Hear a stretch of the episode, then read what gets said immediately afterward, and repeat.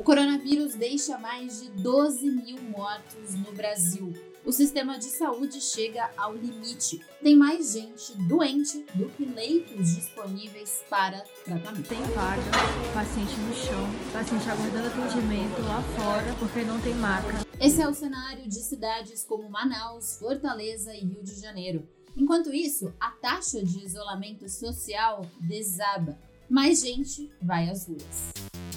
Para conter o coronavírus, o Brasil passa a adotar uma estratégia mais dura: lockdown, ou, em bom português, restrição total de movimento. É aquele popular ninguém entra, ninguém sai. E vem cá, você sabe exatamente como funciona um lockdown? O que pode e o que não pode? Quem tem legitimidade de determinar esse tipo de medida? Se você não sabe, fica comigo que hoje o Sem Juridiquês explica tudo sobre o bloqueio total. Eu sou a Juliana Calzin, seja muito bem-vindo, seja muito bem-vinda.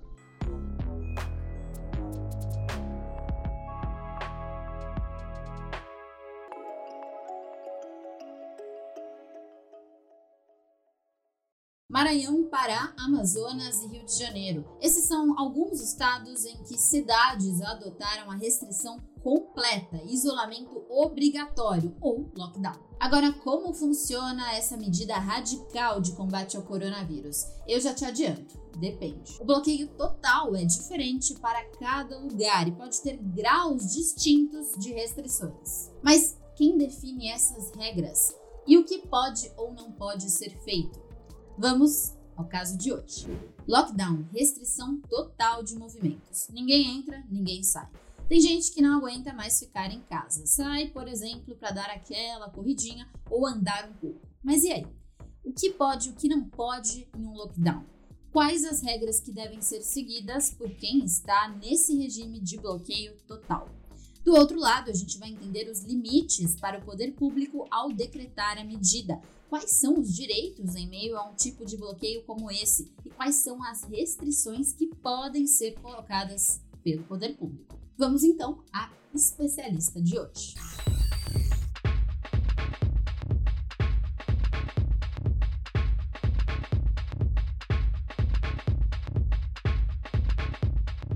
Traduzir a gente já traduziu. Lockdown, restrição total. Agora, na prática, o que isso significa? É verdade que não tem uma definição do que seja o lockdown, mas na prática a diferença ela está relacionada ao grau de restrição para a circulação das pessoas. Então, a medida de isolamento é a medida que tem o menor grau de restrição. A medida de lockdown é a medida que tem o maior grau de restrição. Então, a autoridade pública ela tem um espectro no qual ela pode tomar decisões conforme as evidências científicas de transmissão do vírus, ela vai determinar se as pessoas podem sair mais ou podem sair menos. O tal do direito de ir e vir, ele cede diante de determinadas situações. Quais situações? As situações em que o olhar para a coletividade é um olhar que deve pautar as decisões da administração pública. Então, no caso concreto, como é que fica o tal do direito de ir e vir? Ora, ele fica restrito à luz daquelas decisões tomadas pela autoridade competente que, para garantir o direito de saúde de uma coletividade como um todo, diante de uma crise sistêmica, pandêmica, o direito de ir e vir ele cede espaço em benefício da coletividade. Na verdade, é, essa medida é uma medida extrema, é um remédio muito amargo que afetará mais de forma mais contundente a economia, né? e ela também não é uma medida para ser adotada em todas as cidades é, é, como se fosse uma coisa uniforme. Eu posso dizer a você que na região metropolitana do Rio de Janeiro, por exemplo, deveria ser adotada, mas em outros municípios em que não tem casos ou que os casos são muito pequenos, essas medidas podem é, é, é não ser no momento necessárias. O lockdown ele precisa ser aplicado quando os serviços de saúde não estão dando conta de atender a todos os pacientes. O isolamento social é muito importante porque ele faz com que haja o que muitos chamaram né, de achatamento da curva, ou seja, uma curva que está subindo nesta velocidade, ela passa a subir numa velocidade menor. Tá? É, isso é importante por quê? Porque com isso os serviços de saúde podem absorver os doentes, atender a todos os pacientes, internar os casos graves, internar no CTI os casos críticos e recuperar grande parte desses pacientes para a sociedade. O primeiro lockdown no mundo para conter o avanço da Covid-19 aconteceu em Wuhan, na China, onde a epidemia começou. O cenário parecia de filme. Ruas vazias, fábricas paralisadas, escolas fechadas. Semanas depois, a medida foi ampliada para toda a província de Hubei. Para você ter uma ideia, isso significa que 58 milhões de pessoas estavam sob isolamento obrigatório. Ninguém entrava ou saía da região. Os voos paralisados e os bloqueios nas estradas em todo o território. Algumas semanas depois, a Europa começa a sofrer com a pandemia do novo coronavírus. O país mais atingido pela doença é a Itália. E o país adota a mesma tática chinesa: lockdown, bloqueio total. Dessa vez, o bloqueio aconteceu em todo o território nacional. As reuniões públicas foram canceladas, as aulas suspensas e todos com a restrição: fiquem em casa. Quem não tinha justificativa para estar na rua sentia no bolso. Tinha que pagar uma multa de mais de 200 euros. O modelo se replicou em outros países do continente. Portugal, Alemanha e Espanha, por exemplo, adotaram o bloqueio total. O que nós estamos vendo é que aqueles países que decretaram mais rapidamente o lockdown foram países que mais rapidamente saíram da pandemia e da crise econômica. Na América Latina, um país concentra a maior parte dos casos de coronavírus e das mortes pela doença. É isso mesmo, eu estou falando do Brasil, que aliás tem mais casos e mortes do que todos os países da América do Sul juntos. Aqui no Brasil, a gente passa a discutir o lockdown. A primeira restrição total no país aconteceu no estado do Maranhão, depois da Justiça acatar um pedido do Ministério Público do Estado. Quatro municípios da região metropolitana de São Luís entraram em regime de restrição total. Com o lockdown em São Luís, todos os serviços não essenciais tiveram que fechar as portas. Parte das fábricas parou de funcionar e a ordem na ilha era bloqueio total. Nenhum carro podia entrar ou sair. Quem era pego circulando tinha que apresentar um documento, um comprovante da empresa ou órgão público dizendo que essa pessoa tinha necessidade de trabalhar. No caso do Maranhão, o que aconteceu é a autoridade não tinha tomado a medida restritiva. E aí o Ministério Público foi ao judiciário para dizer: olha, cadê a autoridade pública? A autoridade pública não está fazendo nada. Então aí a situação ela é muito peculiar. É, diante de uma ausência, diante de uma omissão ou diante de uma tomada de decisão que não tenha sido suficiente, o judiciário ele assume a posição de tomar a decisão no caso concreto. Mas é uma situação muito excepcional, não é a normalidade. O judiciário só vai fazer isso na hipótese de a autoridade não exercer a sua própria competência. O que pode ter acontecido é de o juiz ter dito o seguinte: autoridade, faça alguma coisa. Autoridade, a única coisa que você não pode fazer é se omitir. Então você tem que determinar algum tipo de restrição. E o modo como vai ser feito isso é feito pela própria autoridade. Então, pode ser pelo prefeito, no caso de uma cidade, ou uma decisão que envolva uma região mais ampla, uma região metropolitana ou um estado. Alguns governantes estão receosos e, e, e, e enquanto em alguns locais, né, é, essa, essa, essa medida está sendo decretada pela justiça, em outros, é o poder, o Ministério Público está questionando em outros lugares, lugares a decretação dessa medida, mostrando que precisamos de um regramento é, jurídico institucional pactuado no Congresso Nacional para que isso seja, em outros momentos, acho que agora não, não será possível, mas que em outros momentos que seja necessária a decretação dessa medida extrema, que seja tomada com a segurança jurídica adequada. Mas eu concordo com a medida que a Justiça do Maranhão é, adotou. No Ceará, estado que chegou a ser o terceiro em número de mortes e casos de coronavírus, o fluxo de pessoas em locais públicos foi proibido. o trânsito de veículos também passou a ser controlado. O momento que nós estamos vivendo é a de restrição em favor da vida. Então, esse discurso, que é algo muito frequente e tem uma razão de ser, que é o posicionamento, a valorização dos direitos individuais em favor uh, da, sua, da sua expressão mais ampla como ser humano e para a garantia dos seus direitos diante do abuso das autoridades, ele é algo bastante consolidado no nosso sistema jurídico. O que a gente é muito pouco acostumado a ver é situações em que a gente reconheça efetivamente uma restrição que seja a favor da vida. Então, neste caso aqui, a situação ela se inverte um pouco. Significa dizer, olha, nós precisamos aqui a pensar não em como a gente prevalecer os direitos individuais, mas quais são os bons instrumentos para que a gente possa viabilizar a maior forma de cuidado, de cautela em preservação da coletividade, da vida. Mas peraí, agora está tudo bem parecido. Será que tem uma ordem geral de como deve funcionar um lockdown?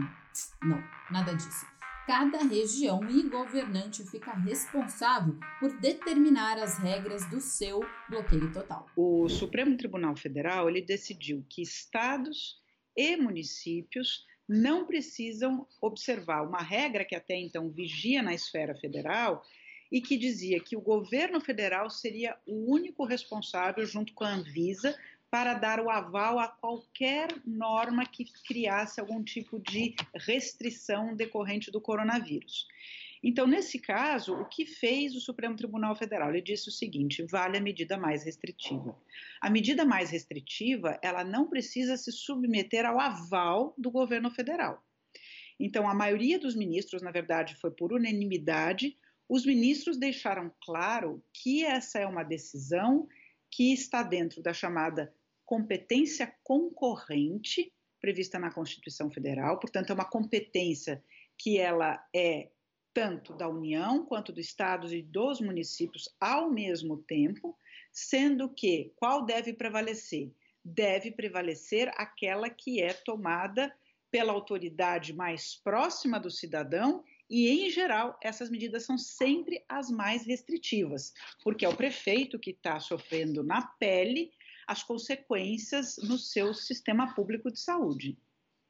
Agora, é, então, vou até puxar um exemplo que você trouxe aqui. O presidente da República é, colocou salões de beleza e academias como atividades essenciais. Os governadores e prefeitos podem determinar aqui na sua. Sim, exatamente. Isso é perfeitamente possível. Depois dessa decisão do Supremo, não há menor dúvida e a própria lei federal dá embasamento para isso, a Lei 13.979 de fevereiro de 2020, que foi modificada várias vezes por algumas outras normas subsequentes, por medidas provisórias, e que se adequaram a essa decisão do Supremo. No Rio de Janeiro, por exemplo, as discussões sobre um lockdown começaram depois de uma cobrança do Ministério Público do Estado. O governo passou a estudar como seria um plano de lockdown em âmbito estadual. A medida mais restritiva foi defendida por pesquisadores da Fiocruz e da UFRJ. Mas acabou que os primeiros bloqueios totais mesmo vieram das prefeituras. Niterói foi a primeira cidade do estado a decretar a restrição completa.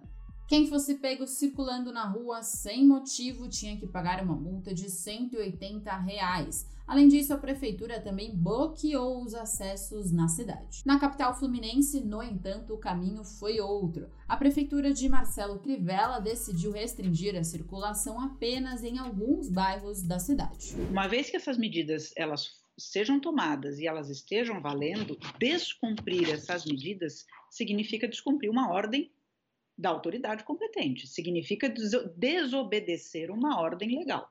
E desobedecer uma ordem legal é crime, né? É, então, desobedecer alguma regra que determine um isolamento, uma quarentena, um lockdown, alguma atividade que seja compulsória, que não tenha sido suspensa pelo judiciário, é um ato definitivamente que é objeto de restrição pelo direito, ou seja, é crime mesmo. qual crime a gente está falando aqui? De descumprimento de ordem legal. Estados e municípios não têm competência em matéria penal. Estados e municípios vão cumprir o que está no Código Penal. O que estados e municípios podem fazer é organizar a aplicação de um outro tipo de sanção que não a sanção penal, mas a sanção administrativa, ou seja, multa pelo descumprimento das obrigações das obrigações estabelecidas na sua esfera administrativa. Isso é possível fazer por norma local. Então, as multas podem ser sim estabelecidas pelo governador, pelo prefeito, ah, na medida em que ele estabeleça quais condutas devem ser tomadas e a sanção, portanto, a multa na hipótese de descumprimento. Por mais que o presidente da República ele acabe alardeando a ideia de que as atividades essenciais devem ser liberadas em todo e qualquer lugar, com base na Lei 13979, com base na decisão do Supremo, estados e municípios têm autonomia para analisar se aquelas atividades elas consideradas essenciais, não quer dizer que as, os, os, governadores e os prefeitos não achem aquelas as atividades importantes. O que eles vão ponderar é quanto a economia local ela é capaz de suportar uma crise de saúde.